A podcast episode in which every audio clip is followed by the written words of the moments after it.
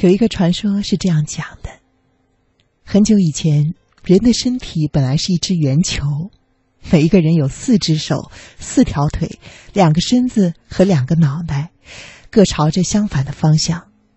这种人很厉害，走路急如奔马，打架左右开弓，极为聪颖和傲慢，以至于最后连神都有些害怕。于是呢，就请来宙斯，把人像苹果一样劈成两半儿。结果，前一半儿成了女人，后一半儿成了男人。喜欢过了，被劈开的两半儿都有雌性，一见到对方就忍不住要重新的合拢。于是，人类世世代代都在寻找着自己的另一半儿。当他们相互遇着、逢着的时候，就是一见钟情了吧？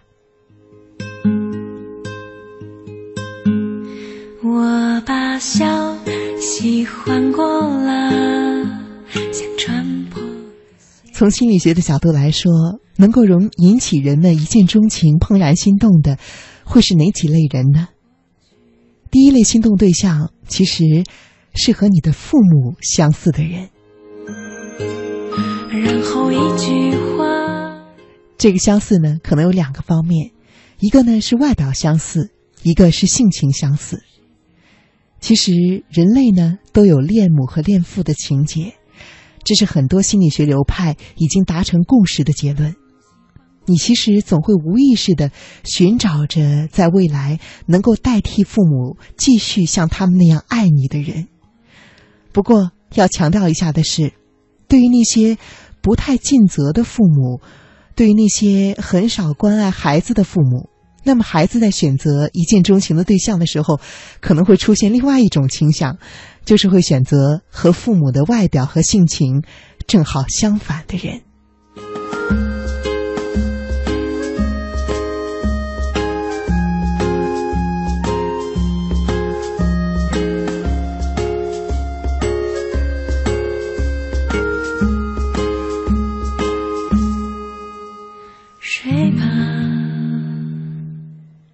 而第二类的心动对象呢，是和你的重要他人相似的人。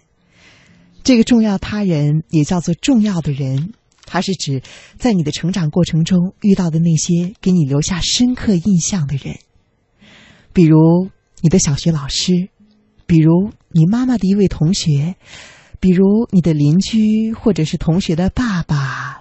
总之，是在你成长过程中给你留下了深刻印象，并且让你产生了强烈的好感的人，你永远都不会忘记他对你做的一些事情，也不会忘记你对他的好感。比如，一个小男孩遇到过一个很关心自己的小学老师，这个老师总是长发飘飘，一身蓝裙子，而他在长大之后会莫名的对那些也是长发飘飘、一身蓝裙子的女孩心动。就是这个道理了。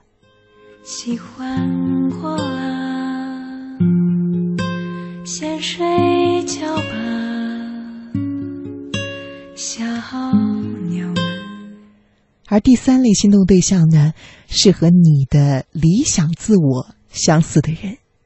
这个理想自我，就是你很想成为的那种人。有呼唤我的东西。举个例子来说，有很多女生会喜欢优秀的男生，被优秀吸引。这有很大一部分的原因，是因为他自己想要成为优秀的人。这个男生就代表了他的理想自我。当你自己有愿望实现不了的时候，你很喜欢借助身边喜欢的人来达成。比如，想成为律师的人，往往容易爱上律师；想要才华横溢的人，会爱上写歌的。搞艺术的啊，念到这里的时候，想到我们草家的一位老朋友圆圆，他就是律师。如果按照这个理论分析的话，那么将来你的理想伴侣对你一见钟情的人，兴许就是一个想要成为律师的人。当然了，你可以在自己的生活中尝试去检验他。然后一句话第四类心动对象呢，是和你的梦中情人吻合的人。这个梦中情人是基于前三类心动对象综合而成的，他是女孩心中的白马王子，是男孩心中的女神。我们其实从很小的时候，可能是六七岁的时候啊，就开始勾画梦中情人了。他要帅，要温柔，要善解人意，要积极上进。如果生活中出现了你从小就在脑海中不断的勾画的这个理想对象的影子，那么你可能很容易就会一见钟情，怦然心动了。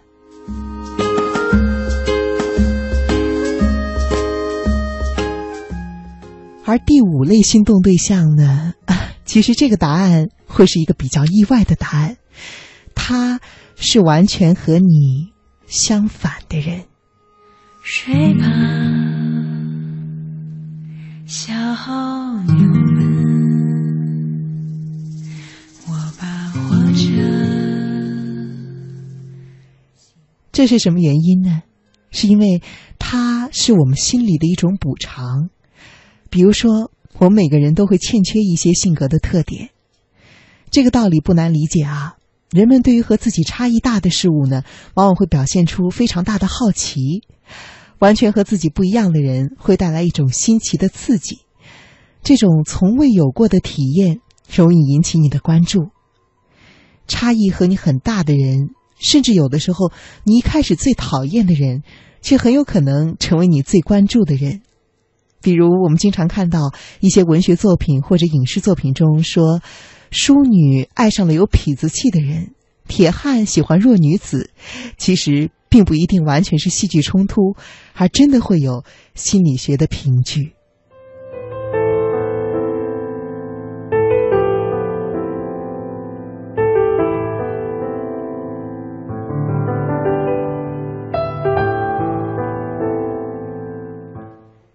似曾相识，一见钟情，被电到，如此看来，也并不是神秘不可解释的。而更重要的是。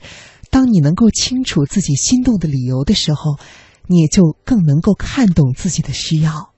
这种需要，就是你对爱情的需要了。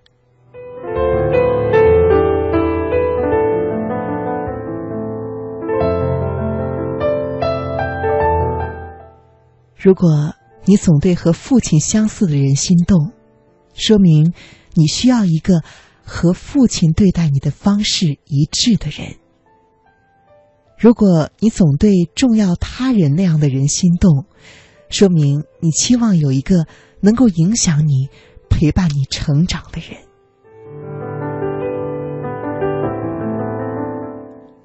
如果你总会爱上那个理想的自我，说明你需要的是伴侣带给你的成就感。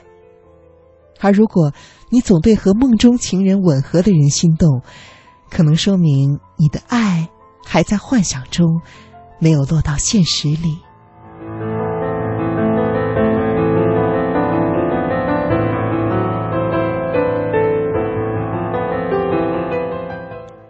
而如果你总对和你相反的人心动，可能说明你需要一种互补式的爱。这样可以对于你的生活和你的爱情，常常带来新奇的刺激。